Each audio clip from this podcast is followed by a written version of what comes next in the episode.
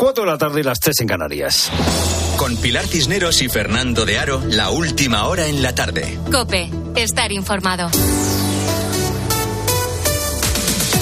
Muy buenas tardes a la gente, gente. La teniente Ripley se enfrenta sola a Alien, el octavo pasajero. El bicho en una escena se le acerca mucho, mucho y casi le toca la cara. Alien es una despiadada máquina de matar que siembra el pánico y acaba con la tripulación de la nave espacial en la que viaja la teniente Ripley. Acaba convirtiéndose la teniente Ripley en la única rival, el único rival que tiene el bicho, que tiene Alien.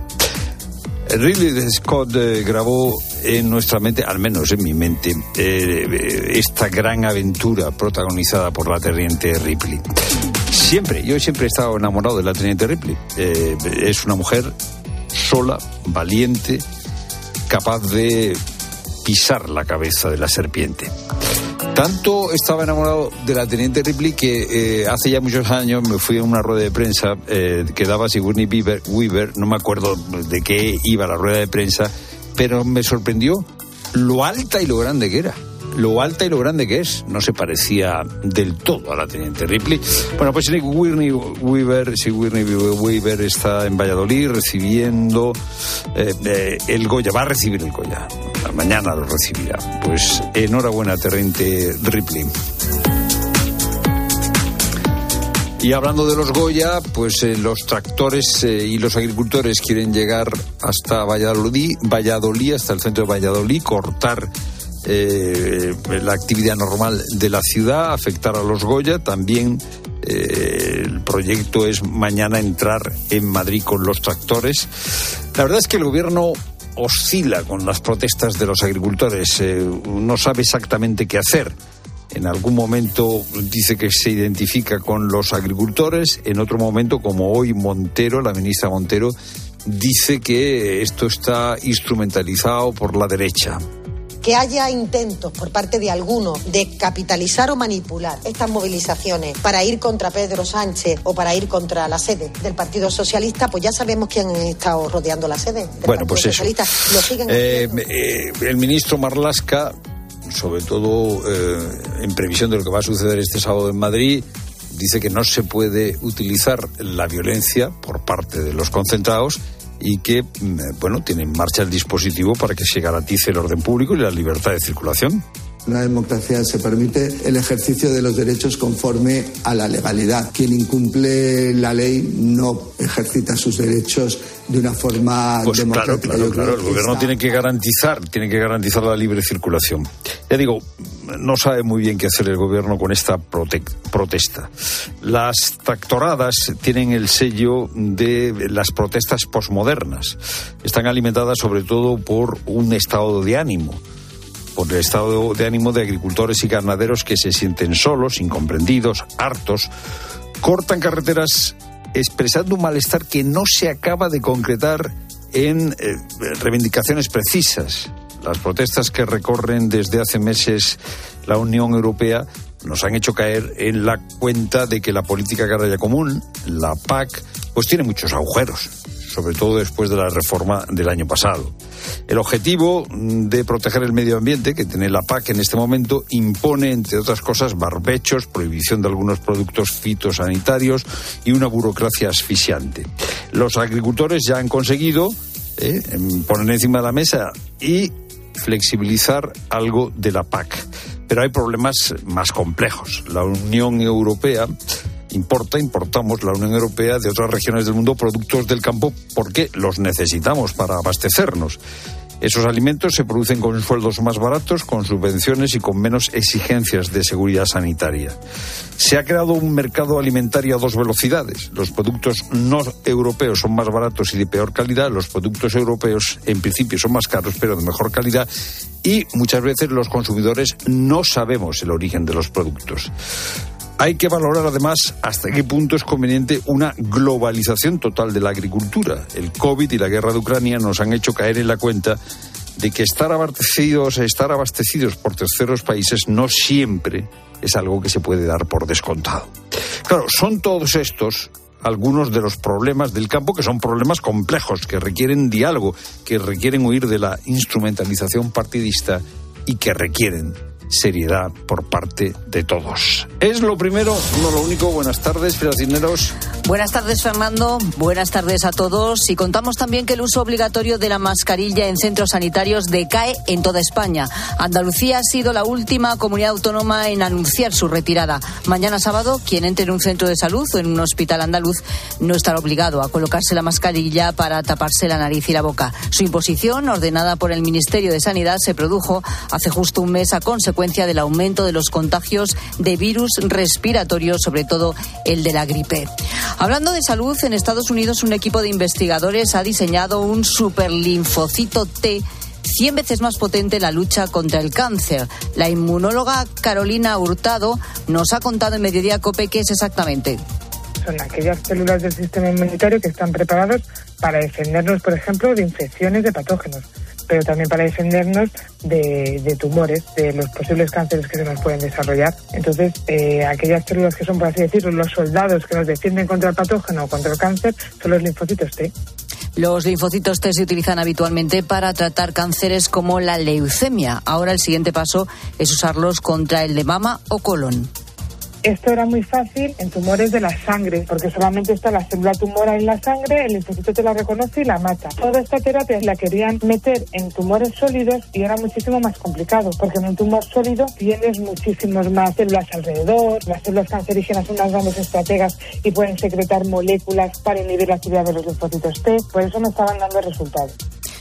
Y Pedro Sánchez engorda la estructura del Palacio de la Moncloa. En un acto en La Coruña ha anunciado la creación de un nuevo organismo llamado la Oficina de Asesoramiento Científico. Sin embargo, el presidente del Gobierno no detalla ni a qué se dedicará ni quién estará al frente de la misma. Ricardo Rodríguez.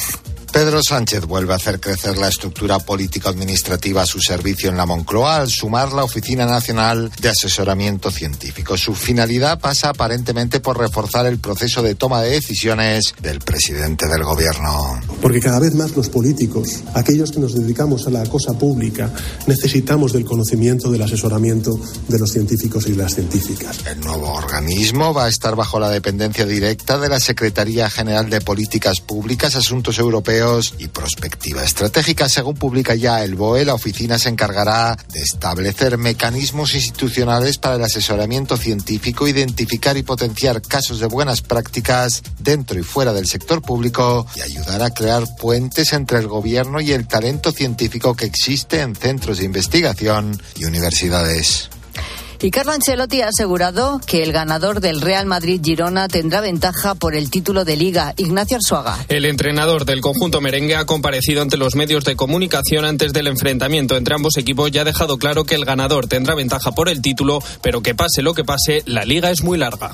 Obviamente que gana mañana toma ventaja, pero la Liga es muy la liga sigue siendo muy larga. Uno de los dos equipos puede tomar ventaja. Eh, eh, enfrente a los otros. Esto es la cosa más importante. No creo que la liga se decide mañana, pase lo que pase. La liga se va a decidir más adelante. El partido se disputará mañana a las 6 de la tarde. Otros encuentros destacados de la vigésimo cuarta jornada de primera son Sevilla Atlético de Madrid y Barcelona Granada, ambos el domingo. Hoy arranca la jornada con un Cádiz Betis a las 9 de la noche y en baloncesto, tras la derrota ayer contra Japón 75-86, la selección española femenina está jugando su segundo partido del preolímpico contra Canadá.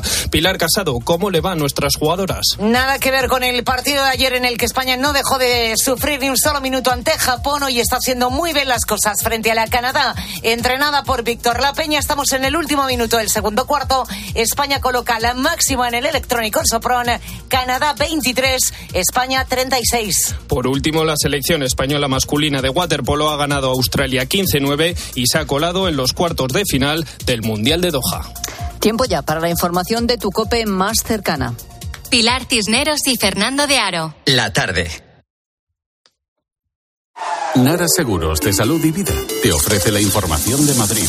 ¿Qué tal? Buenas tardes. Llueve con fuerza ahora y va a seguir lloviendo toda la tarde. 12 grados en Cibeles. Nos espera un sábado con cielos nubosos y un domingo frío y con bastante chubascos. En cuanto al tráfico, retenciones de salida por la 1 en Alcobendas, A3 Rivas y A4 Getafe. Complicaciones en ambos sentidos, A2 Torrejón, A4 Butarque y A6 El Plantío. En la M40 Vicálvaro, Hortaleza y Coslada sentido A3, Alcorcón y Boadilla hacia la A5, Pozuelo y túneles del Pardo hacia la A6.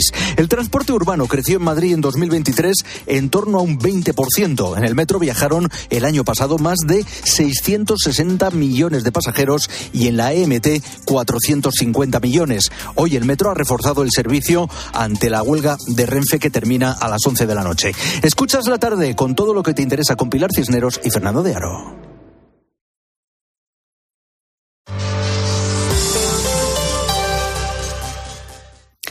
Son las 4 y 11 minutos, 3 y 11 minutos en Canarias. Es viernes, es 9 de febrero, un día además con lluvia, con frío, pero en esta jornada las tractoradas, desde luego, no han parado. Las tractoradas continúan. Así suena España desde el martes.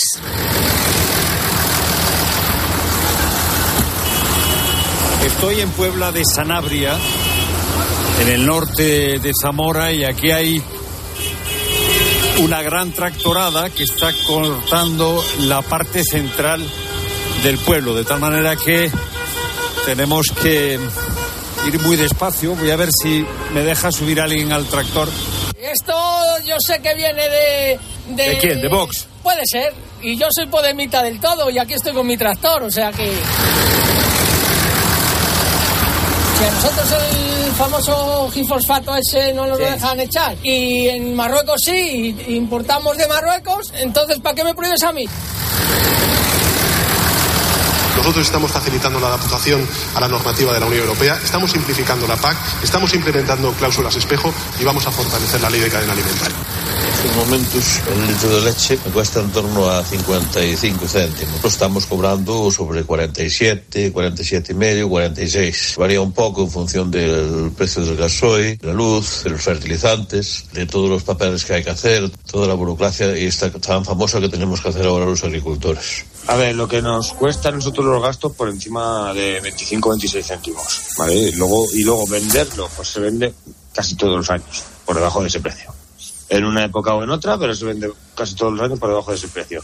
Cuando veas ofertas en los supermercados, precio de venta al público 50 céntimos, 60 céntimos, cuenta que ese melón, o esa sandía, está, está vendida a pérdidas. Para que a un agricultor o a un ganadero se le pague por encima de los costes de producción, lo primero que hay que saber es cuáles son sus costes de producción. ¿Quién tiene que fijar los costes de producción? Pues en principio los tienen que fijar desde el Ministerio de Agricultura. Y sin embargo, eso no se hace. Pero ¿y por qué el Ministerio no fija eh, esos precios? Bueno, no lo sé, eso habría que preguntárselo a don Luis Plana, ministro de Agricultura, Pesca y Alimentación, que con la que está cayendo sigue desaparecido.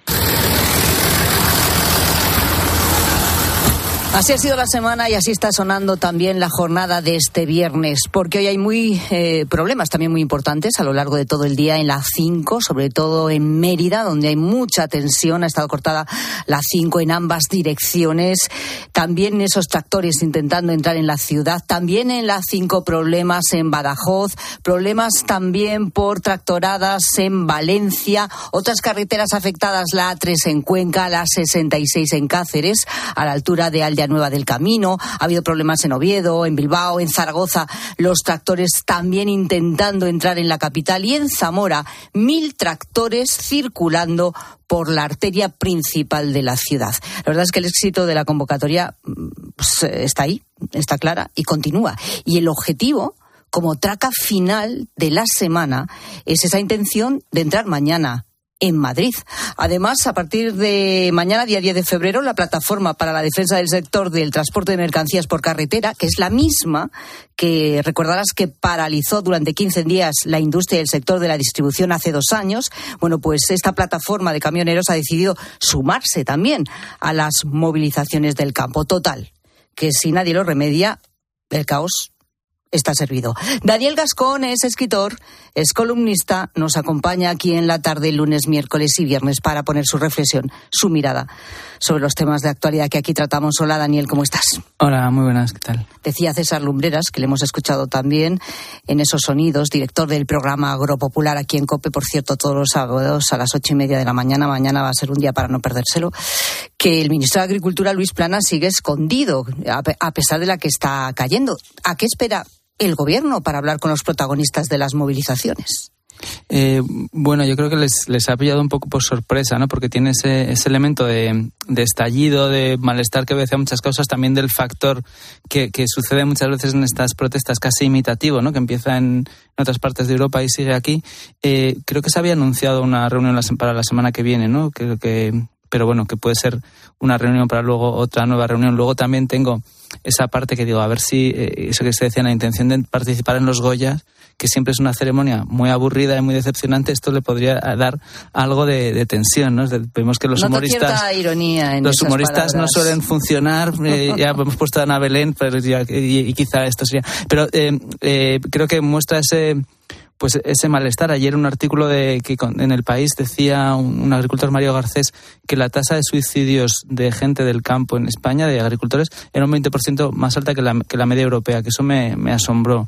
Eh, y luego también una, una, paradoja que veo que es eh, otro artículo que leí ayer en el Confidencial que decía la situación económica ahora es después de varios años eh, muy duros es algo mejor y, entonces son protestas que a veces eso pasa, ¿no? Cuando mejora un poco la economía es cuando puedes eh, protestar y había también ese componente mucho, pues, eh, por las trabas burocráticas, por esta sensación de que te imponen una agenda en la que tú no puedes decidir y luego también que sea una protesta que los sindicatos parece que los mayoritarios han estado como en contra, incluso eh, desdeñando un poco la, es, las razones, ¿no? Todo esto ya sabes que se organiza a través de grupos de WhatsApp por parte de una plataforma que hace, bueno, que se hace llamar 6F y claro, en, ese sentido es un poco anárquico todo esto. No sabes muy bien quién es el interlocutor, ¿no? Claro, ni, ni, y eso también hace que las demandas pues sean, sean variadas y, y, luego otra cosa que es que todo el rato estamos, ¿no? que nos dicen eh, el gobierno y afines, no hay que reconocer a la España diversa. Y dices, la España diversa, cuando dicen ellos, solo es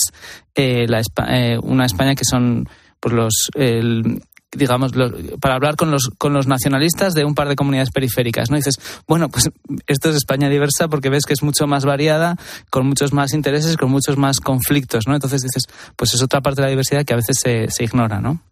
A ver qué pasa, como decimos, eh, objetivos para mañana sábado, tanto entrar en Madrid como eh, los Goya, que este año se entregan, se celebra la gala en Valladolid. El Ministerio del Interior ya ha dicho que en principio van a hacer todo lo posible eh, las fuerzas de seguridad para impedir, desde luego, que los tractores entren en la capital y también para impedir que haya problemas con la gala de los Goya. Veremos en qué queda, estaremos muy pendientes de esta cuestión.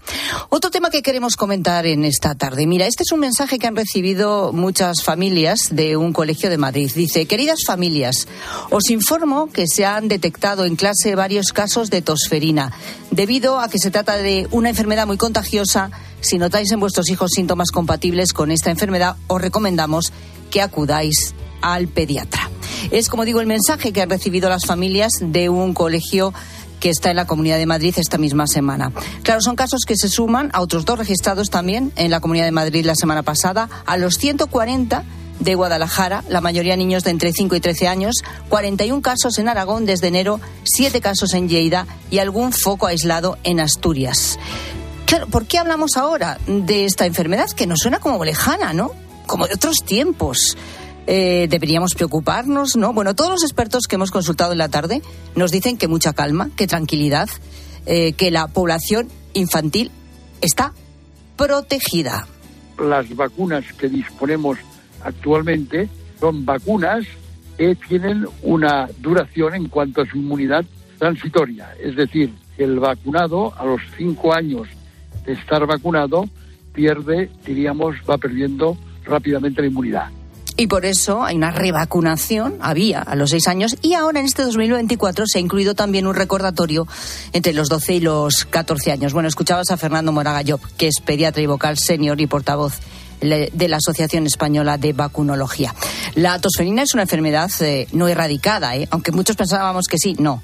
Pero sí es verdad que controlada desde que en 1965 se empezó a vacunar a la población infantil. En realidad ahora mismo como grave lo es solamente para los niños muy pequeñitos, para los lactantes, porque además no se les puede vacunar nada más nacer. Por eso, precisamente, y para evitarlo, se empezó a vacunar a las mujeres embarazadas en 2016. Esa vacunación ha sido un éxito y podemos decir que en estos momentos prácticamente no hay tosferina maligna y si hay algún caso es porque alguna madre ha despreciado la vacunación. Aún así, en 2023 se registraron 2.211 casos en todo el país, lo que supone multiplicar por 10 la cifra registrada en 2022. Y es verdad que desde, curiosamente, la pandemia del COVID hacia acá, cada año que pasa se han ido duplicando los casos, a pesar de las vacunas. ¿eh? Eh, voy a saludar a Kike Basat, que es pediatra de IES Global. Doctor, ¿qué tal? Buenas tardes. Hola, muy buenas tardes, Pilar. Bueno, lo primero supongo que tranquilizar a las familias, a las madres y padres. Es verdad que es una enfermedad muy latosa y me consta porque tengo una amiga que, que su niña está pasando la tosferina y, y, lleva un montón de tiempo y venga a toser y por la noche además eh, pues eh, ha pasado miedo porque la niña como que se ahogaba. En fin, la tos es muy latosa y además como de largo tiempo, ¿no? Sí, es una enfermedad latosa, como dices tú, y sobre todo preocupante en, cuando afecta a los más pequeños, ¿no? Porque provoca estos ataques de tos continuada que acaban normalmente por un, por un episodio como de pausa respiratoria y eso es muy alarmante, ¿no? Y los, padres lo vivimos muy mal cuando esto, cuando esto pasa. Pero, eh, para tranquilidad de todos los oyentes, es una enfermedad que solo debería preocupar a los que tengan bebés muy pequeñitos, ¿no? Y que no estén o bien vacunados los bebés todavía o que las madres no hayan podido recibir la vacuna durante el embarazo. Eh, pero pero es, es, una enfermedad que está entre nosotros y lleva muchos años entre nosotros y que todavía no hemos conseguido doblegar. Em, entonces, una vez dicho esto, ¿por qué se están, en cualquier caso, mm, incrementando los casos? ¿Se sabe por qué hay cada vez más casos en los últimos años? Sí, yo quizá desdramatizaría un poco la situación porque si nos fijamos en cómo estamos a día de hoy en comparación con la época prepandémica, no es tan diferente la, situación, es bastante parecida. Lo que pasa es que la pandemia alteró completamente todos nuestros esquemas de, de la incidencia de enfermedades infecciosas eh, y ahora estamos un poquito sufriendo ese efecto rebote post-pandémico, ¿no? Lo vimos el año pasado con el virus respiratorio sincitial, eh, lo estamos viendo ahora con, eh, la tosferina, lo vimos hace año y medio con aquel brote de, hepatitis también extrañas, ¿no? enfermedades que mm, sabíamos más o menos cómo es, cómo, cómo, qué debíamos esperar cada año que iba a ocurrir con ellas y que después de la pandemia pues hay un cierto efecto rebote que, hace que, nos llame la atención cómo, están cursando. Eh, porque las vacunas funcionan, ¿no? Las vacunas funcionan estupendamente. Eh, lo que pasa es que para algunas enfermedades infecciosas, y lo hemos visto esto también con el sarampión, eh, y hace cuatro días estábamos hablando de sarampión, las interrupciones debidas a la pandemia, debidas a las dificultades en hacer llegar las vacunas cuando estábamos todos confinados o, para llegar a las coberturas vacunales que son lo, aconsejable, eh, han hecho que haya ese efecto rebote posterior ¿no? y que haya una caída pequeña, pero una caída en la cobertura vacunal poblacional. Eh, pero funcionan perfectamente. De hecho, eh, lo que se está recomendando es que en aquellos lugares donde hay brotes se hagan eh, una cierta recuperación de la cobertura vacunal si se detecta que hay zonas donde hay coberturas más bajas, porque confiamos plenamente en, en, las vacunas y en su capacidad de revertir la situación. Porque ahora mismo entonces a un niño, ¿cuántas veces se le vacuna de tosferina? Se le vacuna eh, cuatro veces, eh, a los dos meses, a los cuatro meses y a los seis meses, y luego un, recuerdo a los, eh, a los cuatro años de edad. Y ahora lo que hemos añadido es esa quinta dosis, ese segundo booster que se hace ya de adolescente, porque, como ha dicho el doctor Moragayop, eh, el efecto de la vacuna es transitorio, no es duradero para toda la vida, ¿no? Y, por lo tanto vale la pena volver a proteger al, que ha empezado a perder esa protección, que es el adolescente. Y eso es desde, este año, desde el 2024, lo de vacunar a adolescentes, vale. Esa segunda dosis de recuerdo es, es la novedad, sí, y es, y es en parte debida también a que estamos evidenciando que se dan casos en este grupo de edad y por lo tanto tiene sentido volver a protegerlos. Otro problema de la tosferina es que es muy contagiosa, ¿verdad, doctor? Sí, es una de las enfermedades infecciosas más contagiosas y por eso funciona tanto en, en, brotes, ¿no? Hay un caso y de repente hay muchos casos alrededor de ese caso índice, ¿no? Y por eso lo detectamos fácilmente, ¿no? Porque en determinados lugares no solo tienes un caso que te entra por la puerta, sino te llegan al mismo tiempo pues una docena o una veintena de, casos.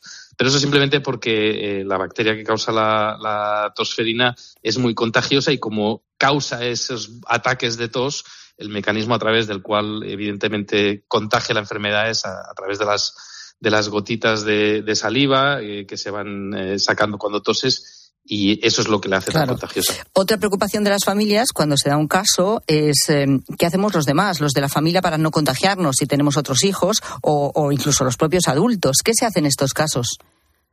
En algunos casos se recomienda tomar antibióticos, no porque el antibiótico al que padece la tosferina le vaya a cambiar mucho el curso de la enfermedad, porque de hecho muchas veces ya, ya llegamos un poco tarde, ya está bien establecida la enfermedad, pero porque el antibiótico lo que puede contribuir es a interrumpir la transmisión. ¿no? El antibiótico mata a la bacteria o disminuye de forma muy rápida la carga bacteriana y hace que sea menos transmisible a los, a los demás. Entonces, esa es una de las recomendaciones, que cuando hay un caso de tosferina, los contactos cercanos eh, reciban ese tratamiento antibiótico preventivo. Eh, eh, pero bueno, no hay mucho más. Lo, la otra cosa que se puede hacer, evidentemente, es, es vacunar también alrededor del caso índice. Y es verdad, porque se le llama la enfermedad de los 100 días. ¿Puede pasarse un niño, a ver, ya decimos que mm, en caso de los más pequeñitos puede ocurrir que sí que sea grave, pero eh, lo normal es que no curse con un, con un cuadro grave. Pero puede pasarse tosiendo 100 días, es decir, dos, dos bueno, meses o tres es un poco meses. Exagerado, vale. Es un poco exagerado, pero, pero tiene un motivo que es que en, en, ausencia de ningún tipo de tratamiento en el pasado sí que eran enfermedades que duraban mucho más. Ajá. Ahora no es una enfermedad rápida, eso desde luego, no es una enfermedad que se Hay que tener paciencia, ¿no? En, dos o tres días, eh, pero, pero desde luego no, no, no, dura tanto como, como 100 días, como se hablaba antiguamente. Bueno, entonces, eh, ¿qué mensaje le da a las familias que nos escuchen y, y, que tengan un caso ahora mismo o que lo tengan en los próximos días? Pues porque en ese colegio donde sea, pues surja un brote. Claro, no. Lo primero que no se preocupen, eh, porque probablemente los casos que ocurren en el colegio ya son casos mucho menos graves, porque afectan a niños ya más, más mayores. Y la tosferina en el niño que no es un bebé o un recién nacido suele ser una enfermedad muy leve, no pesada, pero, pero leve.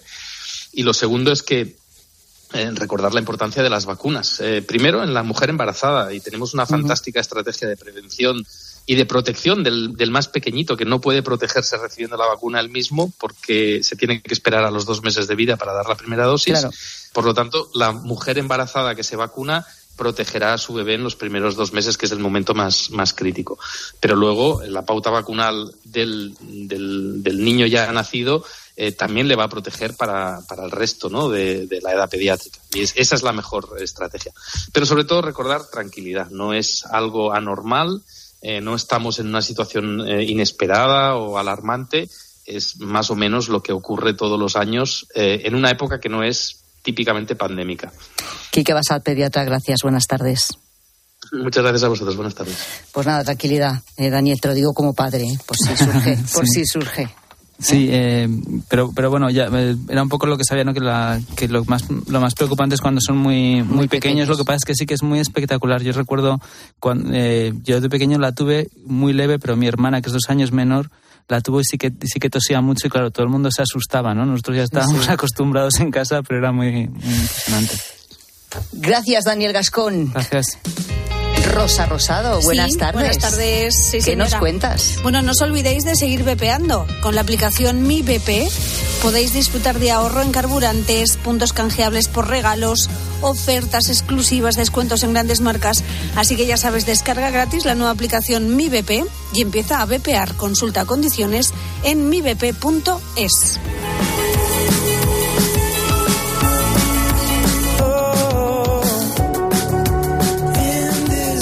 lista, como tú, Daniel, eh, ¿tenéis lapsus? ¿Tenéis eh, de eso que me he quedado en blanco? ¿Fallos de memoria o no os pasa? Eso nos pasa. ¿no? me pasa. O sea, tú tienes buena memoria. Tengo ¿no? buena memoria, pero tengo también lapsus. lapsus ¿sí? sí. Ah, pues me deja mucho más tranquilo esto de Fernando y Rosa.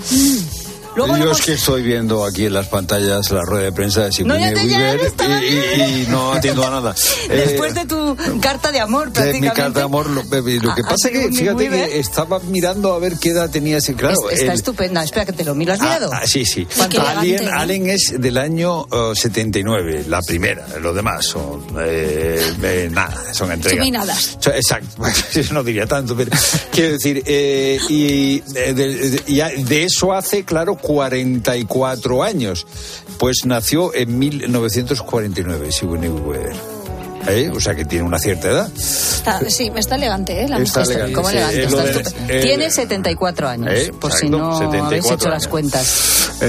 No Tiene está- 74 Bueno, y- años, es que está increíble. a lo está muy bien, sí, venga, sí, sí, si sí. Además no- está como Pero muy bueno, mira, pinchada. sí, No, está muy pinchada, tú dices. No, yo creo que no. Un poquito sí. Pero, Hombre, pero a ver, Rosa, ligeramente. pero que no, que no está mal pinchada, Ligeramente, decir. sí, pero está sí. muy bien, está Yo- estupenda. yo- estupenda. Yo, yo siempre la veré eh, como Teniente Ripley por esos pasillos de la nave eh, acercándose a Aliens. Sí, siempre, sí, siempre. sí, sí, bueno, sí. estábamos en... Luego, luego volvemos al tema Alien, ¿eh? Eh, bueno, estamos en- los lapsus y, de 70 y memoria. cuántos, Fernando se le acaba de ir la cabeza. Mental aquí, Fernando, la 74. cosa. Que mide un 82. ¡Ey! Ya lo dije yo, que yo ahora me acuerdo. Un do- 82. ahora me acuerdo dónde la vi yo, que fue estando yo en Canal Plus, no fue una rueda de prensa, fue una- un programa que le hicieron. Y ahí estaba yo que se me caía la babeta. Y cuando la vi entrar, dije, madre mía. Qué pedazo Pues, de mujer. eh, si aquí hay, aquí hay metros de, de- Teniente Ripley para empezar y no acabar. si le cabía el alien dentro. No, pero ella no tuvo la no. dentro nunca. Por Suspendida, favor. hombre. Suspendida, por Dios. Bueno, venga, que digo, luego hablamos de Biden y, de- y sus lapsus de memoria. Por eso vamos a hablar con la gente, gente también de cuando le pasa a ellos, ¿no? Sí, sí, sí, sí, sí. Pues mira, te puede pasar lo que allá nos de Valencia, que tienes que cambiar la cita del médico y cuando vas no te acuerdas de por qué, de qué, qué razón tienes tú por la, por la que tienes Pero que si cambiar ya la cita. Algo de memoria, quizá. Pues un Eh, problema. si ya lo sabe el médico. No, no, no, ella tenía que cambiar la cita y, y se quedó en blanco. Hola, gente, gente. Un día fui a cambiar una cita médica y la enfermera me dijo que eso era imposible, que estaba todo programado y decimos que no sé cuántos, que hombre, pero algún caso cambiaréis. Dice, sí, sí, pero solo casos justificadísimos. Y yo, pues el mío, hombre, tan importante eso. Sí, es que ese día, ese día no puedo venir porque, porque, y todo menos acordarme que había ido a Drede para decirles que es que operan a mi marido. Y al final digo, ah, es que operan a mi marido ese día. O sea que le, Pero así como le diciendo, volvió la especie. Creo, la verdad es que yo creo que no se lo creyó. Pero cuando me di cuenta, me puse a reír le dije, disculpa, es que me estoy dando cuenta de lo boba que he sido. Es que es la verdad. Y al final sí que me lo cambió. Se la cambió, pero no mm, estaba muy conforme Tú fíjate, la enfermera. Yo tengo unos lapsus que son tremendos, que es una persona que conozco, personas que conozco de toda la vida. Toda la vida, pero de toda la vida. O sea, que decir que... Y que de pronto estoy delante de ella y que no me acuerdo cómo se llama el nombre. O sea, pero... Pero como si yo ahora te mirase y digo, eh, la señorita, la señora que está delante del micrófono, tan simpática, tan guapa, tal. Sí, sí, sí, ella eh, es. a Y la neurona está buscando ahí. Y no eh, aparece, y no aparece, y no ¿no? Eh, aparece. ¿Era por la R o era por la S? Por la, R, ¡Rosa! por la R, por la Eh, R. ese. A mí me pasa, yo no sé cuándo he cumplido 27, 37 mm, y ya, siempre he ¿Con los terminado en sietes? 7, con los Bueno, 7. ya empezamos Siempre con las dudo y me quedo con la edad anterior. Ah, bueno, me pero paso yo- el año diciendo, ¿pero qué he cumplido? mí me 46 preguntan o tú cuánto año- 47. ¿Cuántos años tienes? Y te, te, te parecerá mentira, ¿no? Pero tengo que necesito un papel para acordarme. Pero eso es porque te crees que tienes 40. eh, no, porque eh, como me creo que tengo 40, lo que hago es sumar 20. Digo, para y, y al Para final. acercarte no- un poco. Sí, y al final no, no, no es ni lo mucho ni lo poco, Bueno. pero eh, no es que se me haya ¿Cuándo olvidado, es que no lo he sabido nunca. Ya, ya, también. Pues uno de esos momentos de quedarte completamente en blanco o un lapsus mental es lo que queremos que nos cuentes esta tarde, arroba la tarde cope. ¿Qué fue lo que pasó? Facebook.com barra la tarde cope, notas de voz al WhatsApp de la tarde. 607 15 06 02.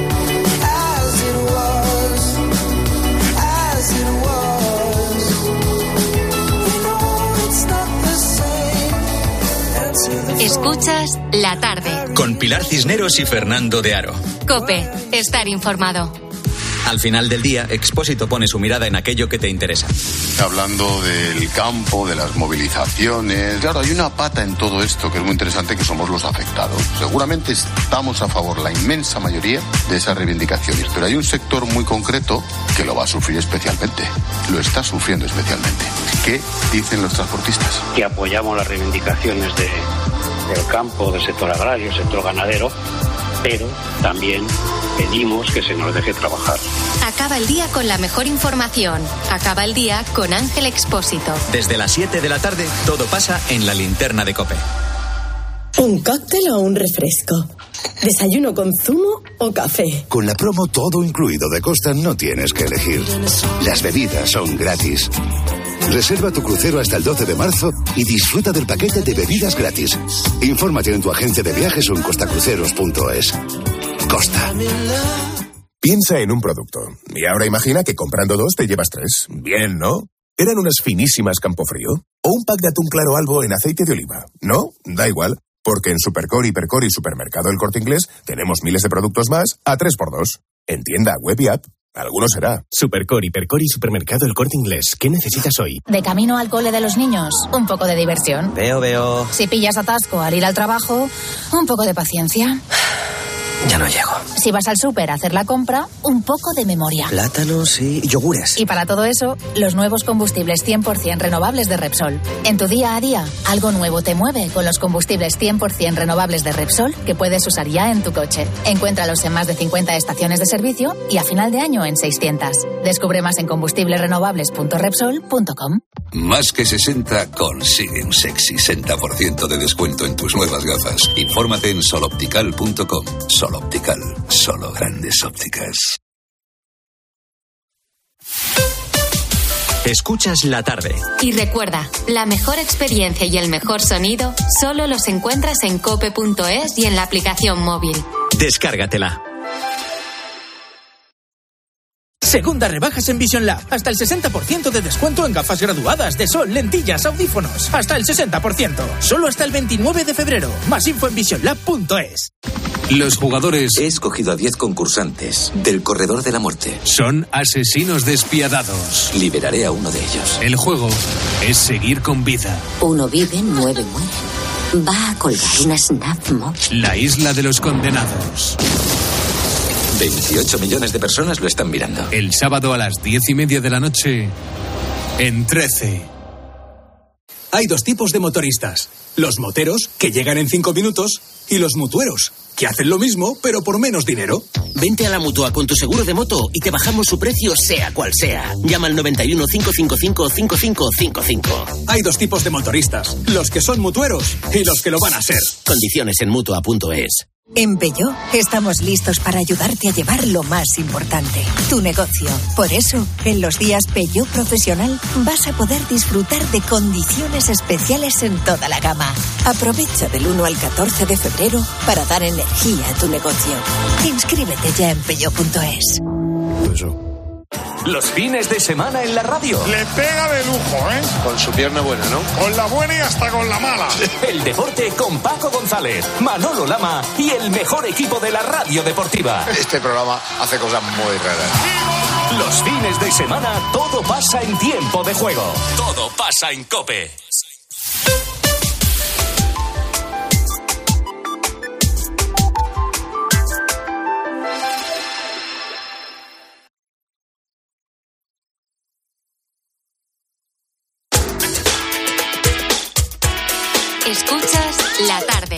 Pilar Cisneros y Fernando de Aro.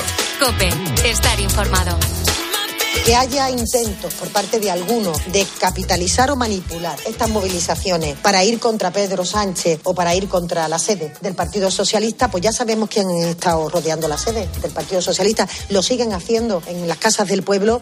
La ministra de Hacienda, la ministra Montero, eh, mano derecha o mano izquierda de Sánchez, eh, señala instrumentalización política de las protestas de los agricultores que eh, están marcando la jornada una vez más desde el martes que van a seguir con las protestas que quieren entrar en Madrid mañana, que quieren llegar a la sede de Ferraz. El ministro de Interior dice que eh, tiene la obligación del gobierno de garantizar la libre circulación.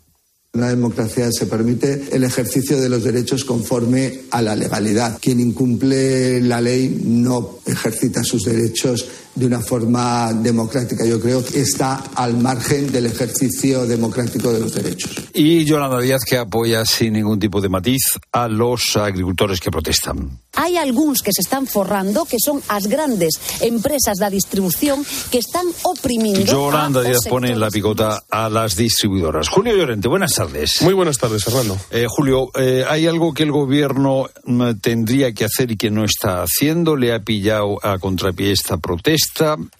Bueno, eh, yo creo que sí hay algo que puede, que puede hacer, por lo menos si atendemos a lo que ha ocurrido en Francia. Después de las manifestaciones, o las manifestaciones cesaron en cuanto Macron se avino a dar ayudas de 230 millones de euros a los, a los agricultores y a oponerse al Tratado de Libre Comercio que se está negociando, que está negociando ahora la Unión Europea con Mercosur, por lo menos en las condiciones en las que se está negociando ahora.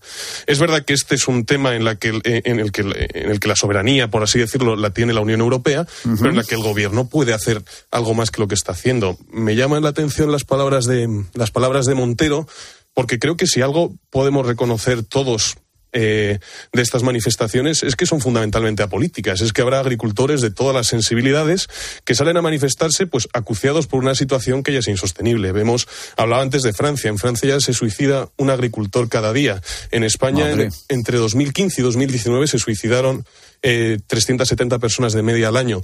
Es una situación insostenible. La Unión Europea tiene que eh, ponerse manos a la obra y el gobierno de España supongo que tiene algo que decir, igual que Macron tiene algo que decir en Francia. O sea, ves poca receptividad por parte del gobierno. Sí, veo poca receptividad eh, y mucha palabrería. Al final se dice, estamos con los agricultores, estamos con los agricultores. Pero ¿en qué se sustancia eso, Fernando? ¿Ha habido alguna propuesta eh, concreta para, para solucionar su situación? Ya, de momento no, no tenemos eh, nada encima de la mesa. Bueno, seguimos bajo la resaca de eh, la resolución aprobada en el Parlamento Europeo, resolución que instaba a investigar la relación del independentismo del independentismo catalán con las operaciones de desestabilización de la democracia europea por parte de Putin. Puigdemont ha contestado mandando un escrito al Parlamento Europeo diciendo que es una estrategia conspiranoica del Partido Popular.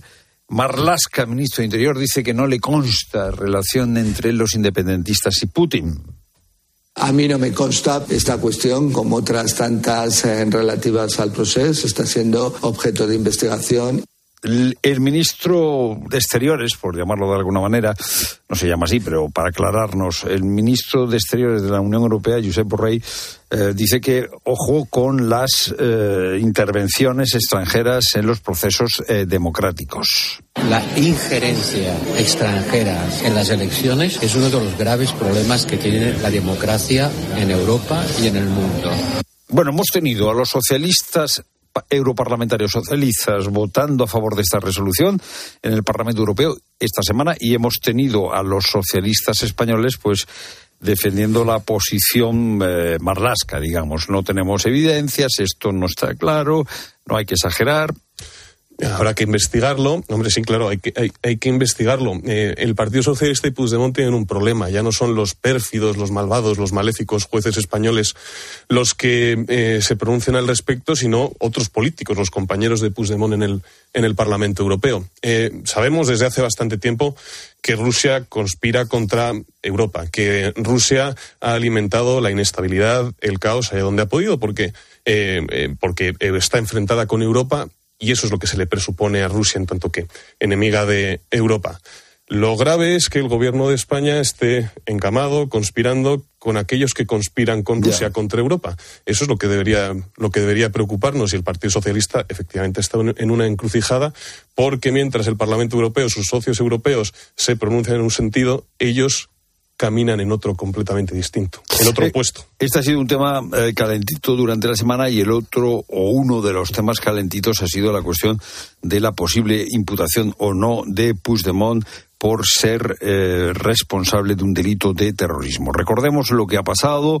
Eh, doce fiscales del Supremo vieron indicios para, bueno, para continuar con la, con la investigación. Eh, este es el pronunciamiento de 12 fiscales del Supremo, a lo que em, el fiscal general, el fiscal Ortiz, respondió diciendo, bueno, pues entonces será la teniente fiscal Ángeles Sánchez, que es su brazo derecho, la que tendrá que tomar una decisión. Eh, esto no es normal cuando eh, doce 12 fiscales tienen un criterio común, pues eh, el asunto se considera sustanciado. Una de las asociaciones de fiscales, la Asociación Independiente, ha recurrido a los tribunales porque considera que el fiscal general, el fiscal Ortiz, no es suficientemente independiente o no es suficientemente imparcial como para estar eh, al frente de la Fiscalía General del Estado. ¿Qué te queda de esta lucha eh, jurídica? No sé si jurídica o política. ¿Qué te queda como, eh, como sabor de boca de esta semana, Julio? Pues yo creo que hay una, una nota negativa, que es que un partido político quiere subordinar los, las instituciones del Estado a sus intereses. El, Partido Socialista, impide que los jueces hagan eh, su trabajo normalmente, eh, etcétera, etcétera. Y una nota esperanzadora, hay una reacción. Eh, no solo lo digo por, por la nota de prensa, por el comunicado de, de esta asociación de fiscales, sino porque también en su momento cuando se cuando se eh, cuando se empezó a hablar de la ley de amnistía cuando Junts per Cataluña y, y, el Partido Socialista alcanzaron el acuerdo de investidura etcétera etcétera hubo muchísimos comunicados. Hay una nota negativa que es que el que es que el gobierno de España el Partido Socialista esté poniendo las, esté poniendo las instituciones del Estado a su servicio y una nota esperanzadora que es que las instituciones del Estado no se quedan de brazos cruzados esperando a ser sometidas al partido político en el gobierno, sino que se están rebelando contra ese afán espurio. Ya, dirías que eh, en eso están los fiscales del Supremo, en eso está esta asociación de fiscales. Diría que sí, diría que sí, que al final. Pero te, pero te dirían, bueno, porque eh, en realidad, como están politizados, esos son los fiscales de, de la eh, ¿cómo es? Fachosfera, ¿no? De la fachosfera, efectivamente. Eh, entonces son los fiscales de la fachosfera y entonces salen ahora por este lado, pero eh, aquí no hay independencia ni fiscales ni independencia judicial, son los fachosféricos. La prueba de que hay una independencia es que, es que lo cómodo sería pronunciarse a favor del gobierno para ganarse, para ganarse su aplauso y quizá para medrar incluso en, en, el futuro. La prueba de que hay fiscales dispuestos a hacer su trabajo es que se oponen a Pedro Sánchez.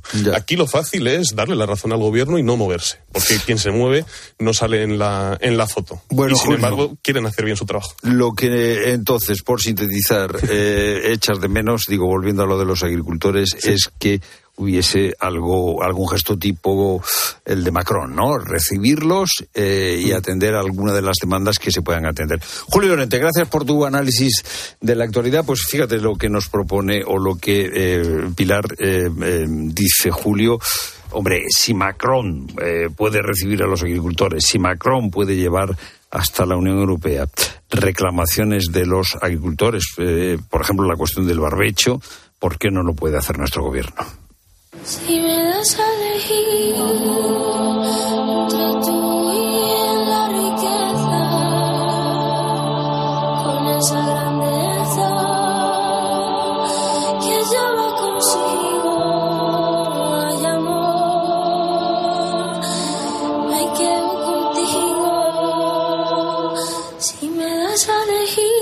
Cinco años ya, ¿eh?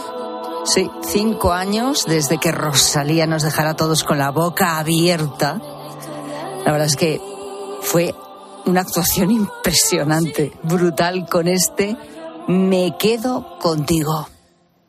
Bienvenidos a la gala de los Goya. Los nominados al Goya al mejor actor protagonista, a mejor interpretación femenina, a la mejor película. Y el Goya es para pues este sábado es la gala de los premios Goya, en este caso es en Valladolid. ¿Quién se llevará el premio a película del año? La verdad es que promete ser una noche de emociones fuertes, en la que 20.000 especies de abejas y la sociedad de la nieve parten como las grandes favoritas. La película de Juan Antonio Bayona, La Sociedad de la Nieve, cuenta con 13 nominaciones a Mejor Película, Mejor Director, Mejor Maquillaje y Peluquería. Precisamente en esta película, fíjate, ha tenido un papel muy destacado un médico y su hijo, los médicos cordobeses Antonio Escribano, padre e hijo, porque han sido los encargados de que los actores de la película de Bayona fueran adaptando su físico, llegando a perder hasta 30 kilos durante el rodaje. como si realmente estuvieran pasando esos 72 días sin apenas comer, que fue el tiempo que los protagonistas reales de esta historia estuvieron perdidos en los Andes tras el accidente de avión. 30 kilos ¿eh? que bajaron. Y estamos hablando de chavales jóvenes, es decir, que, que no es que tuvieran sobrepeso, o sea, que partían ya de un peso más o menos normal. Antonio Escribano es endocrino y se ha pasado por el programa de Mediodía Cope y le ha contado a Pilar García Muñiz que el objetivo de Bayona era que la película fuese pues lo más real posible y desde luego lo consiguió. ¿eh? El trabajo con los actores empezó con las primeras grabaciones. Se hizo desde el principio de la película, prácticamente nosotros empezamos a actuar sobre ello porque ya le pusimos un pequeño plan para incrementar un poquito de peso, ¿no? Tenían que aparentar corpulencia, tuve un plan de actividad física y luego aquí había que iniciar el descenso, que fue cuando ya empezó la película en Sierra Nevada. Bueno, no era, no era, tarea sencilla la que tenían tanto Antonio como su hijo, que comparten profesión y que trabajan mano a mano. 141 días de grabaciones en los que todos los actores estaban, como te puedes imaginar, controlados al milímetro. Utilizaron máquinas de última generación, elaboraron 30 guiones bioquímicos para cada uno de los actores. Esto les permitió conocer de cerca cuál era la situación de los actores y cómo podían perder aún más peso. Nosotros teníamos un control de la composición corporal con aparatos de altísima tecnología que miden la grasa, miden el hueso, miden el músculo, a cada uno de ellos y luego la analítica, cobertura en el set de rodaje, de enfermería, de fisioterapia, de todo. El control eh, ha sido exhaustivo. Aún así, el reto al que se enfrentaban estos endocrinos era mayúsculo, porque es que nadie lo había hecho antes con tantas personas, con tantos actores a la vez, concretamente con 30 a la vez, un trabajo con el que ha terminado el doctor Escribano muy satisfecho. Yo estoy muy orgulloso del trabajo porque hemos hecho ahí una cosa que desde el punto de vista médico no había precedente. O sea, cuando yo tuve que asumir esto, digo, bueno, ¿dónde miro lo que se ha hecho? No, se hicieron cosas, alguna cosa concreta. Muchísimos compañeros me preguntan constantemente, pero Antonio, ¿eso cómo se ha hecho? ¿Eso cómo se ha hecho? Pues me imagino que, como nos está contando el doctor, con un control exhaustivo por parte de ellos, de los profesionales, y me imagino que también con muchísimo esfuerzo por parte de los actores. Fíjate tú lo que hace falta a veces eh, hacer, ¿no? Eh, en una película, los actores que tienen que, desde luego, ser buenos actores, trabajar bien, interpretar bien su personaje, pero además esta adaptación física que es brutal. Bueno, pues este sábado veremos, este fin de semana veremos en los Goya qué pasa, qué premio se lleva la Sociedad de la Nieve y luego no te olvides que además está nominada también como mejor película internacional en los Oscars. Esto será ya el próximo 10 de marzo.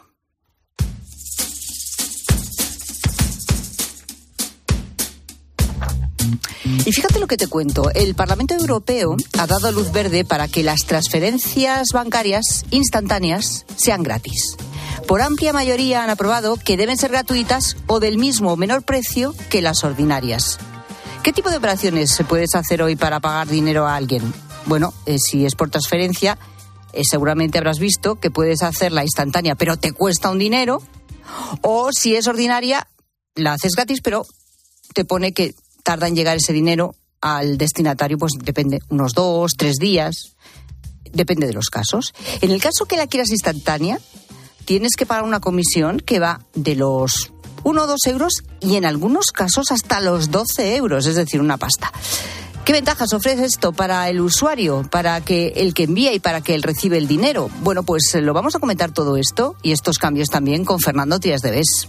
Bueno, el Parlamento Europeo ha dado luz verde a, la obligación de que las ah, entidades financieras ofrezcan las transferencias instantáneas gratis o al mismo precio que las ordinarias. Realmente es un paso significativo porque esto, por lo menos en España, solo se podía hacer a través del Bizum o normalmente pagando, con lo cual va a haber un abaratamiento y una mayor velocidad en la forma en que emitimos pagos a través de, la banca online y de transferencias ordinarias. Bueno, pues nada, transferencias eh, siempre gratuitas, ¿no? Lo comentamos en unos instantes con nuestro profesor de Economía de Bolsillo, con Fernando Tías de Bes.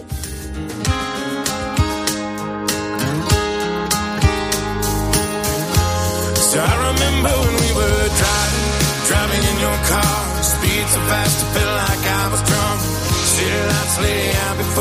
your around my. And Y en el programa de hoy también, un poquito más tarde, vamos a hablar de, Joe Biden, ¿no? Y, y de esos lapsus eh, que él tiene, sobre todo esos problemas de memoria. Eh, luego te, te contamos, porque además está siendo ya un tema, lo, lleva siendo tiempo, no un tema de, comentario nacional en Estados Unidos, pero que hoy ha sido portadas prácticamente en todos los diarios. Pero a cuenta de esto, a ti que nos escuchas, te estamos preguntando también por tus propios lapsus mentales, esa vez que te quedaste en blanco. Antes nos contaba Fernando que alguna vez le pasa eso de alguien que conoce de toda la vida y por alguna razón extrañísima, en el momento que la tiene delante, ese día, ese día, ese momento concreto, no se acuerda del nombre.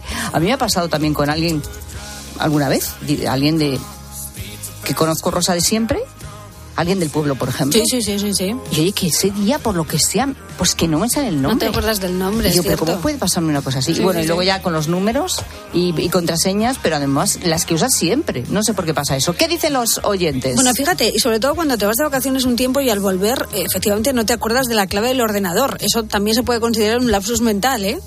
Hola gente, gente, pues eh, después de volver de vacaciones, resulta que no me acordaba de, mi contraseña para entrar en el ordenador. Y venga, darle vuelta, venga probar, probar, probar. Y tuve que pedir ayuda. La verdad es que mm, para mí fue un soponcio, la verdad. Pero bueno, todo tiene arreglo, así que nada, se volvió a poner bien y a trabajar. Venga, chao. Pero esto pasa muchísimo a muchísima gente. A mí me ha pasado también. Pregúntale a los informáticos de cualquier empresa la de veces que después de las vacaciones tienen que bajar o ayudar a la gente Sí. por su, porque han olvidado. Yo creo, pero yo creo que eso es porque nos queremos olvidar totalmente del trabajo. Efectivamente. Y yo lo que hago es apuntar la contraseña antes de irme, porque sé que me Y voy a luego no olvidar. sabes dónde la has apuntado. No, sí, eso sí. Si no, a la vuelta no, desde luego. Lapsus, ¿cuándo te has quedado, quedado en blanco? Queremos que nos lo cuentes. 607 15 0602. Escribe a Pilar Cisneros y a Fernando de Aro. En Twitter, en arroba latardecope. En facebook.com barra latardecope. O mándanos un mensaje de voz al 607 15 0602. Vamos, un poco más. Ya casi estamos conseguido. Tras la cuesta de enero, llega un febrero de oportunidades con los 10 días Nissan. Ven a tu concesionario Nissan del 2 al 13 de febrero y aprovecha las mejores ofertas para estrenar un Nissan con entrega inmediata. ¡Corre, que se acaban! A los que no marcáis la casilla de la Iglesia en la declaración de la renta. Nos encantaría enseñaros la labor social y espiritual que realizamos, pero en un anuncio de 20 segundos es imposible. Por eso os invitamos a un viaje, para que lo podáis ver con vuestros propios ojos. Reserva tu plaza en unviajeportantos.es. Esto es un mensaje para todos aquellos que te dijeron que no podías cambiar el mundo. Ahora sí puedes gracias al efecto ser humano, un superpoder que nos convierte en la única especie capaz de revertir el daño que causamos al planeta y frenar el hambre y la pobreza. Es hora de utilizar este nuevo poder. Descubre cómo hacerlo con manos unidas en efectoserhumano.org. Descubre la belleza del Mediterráneo, las islas griegas o el norte de Europa con MSC Cruceros y Viajes El Corte Inglés. Embarca desde puertos españoles o si lo prefieres vuela desde Madrid o Barcelona. Disfruta de ocho días en todo incluido desde 659 euros. Consulta condiciones en Viajes El Corte Inglés. MSC Cruceros, un viaje hacia la belleza. Ahorrar es fácil con Iberdrola.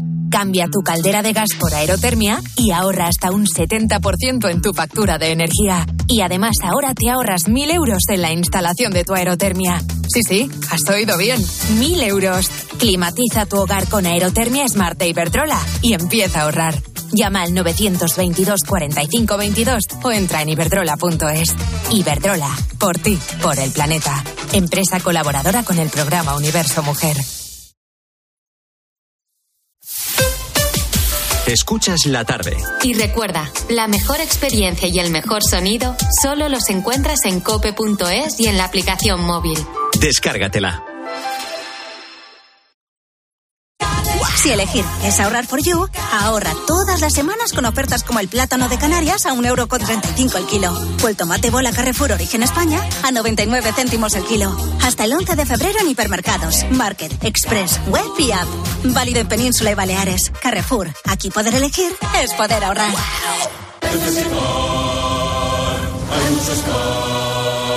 En Flexicar hay muchos cars. Hay muchos cars. En Flexicar hay muchos cars, hay muchos cars. Hay muchos cars.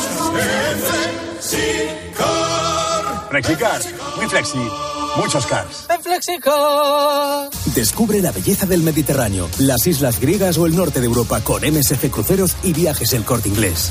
Embarca desde puertos españoles o si lo prefieres vuela desde Madrid o Barcelona. Disfruta de ocho días en todo incluido desde 659 euros. Consulta condiciones en viajes El Corte Inglés. MSC Cruceros, un viaje hacia la belleza. El ser humano ha pisado la luna, pero sacar las legumbres cocidas del tarro nos sigue costando. Hasta ahora, con el nuevo tarro ancho de Legumbres Luengo todo es más fácil. Salen intactas muy rápido y con su sabor único. Legumbres Luengo, la nueva pasta. Por la noche en la radio. Todo lo que ocurre en el deporte y las exclusivas de Juanma Castaño. Elena le dijo, si ganas la Champions, ¿te vas? Sí. ¿Realmente estamos pensando que si el Barça gana la Champions, Xavi se va a ir? También se puede ir en lo más alto, ¿no? Ganando la De lunes a viernes, de once y media de la noche a una y media de la madrugada, todo pasa en el partidazo de Cope. El número uno del deporte.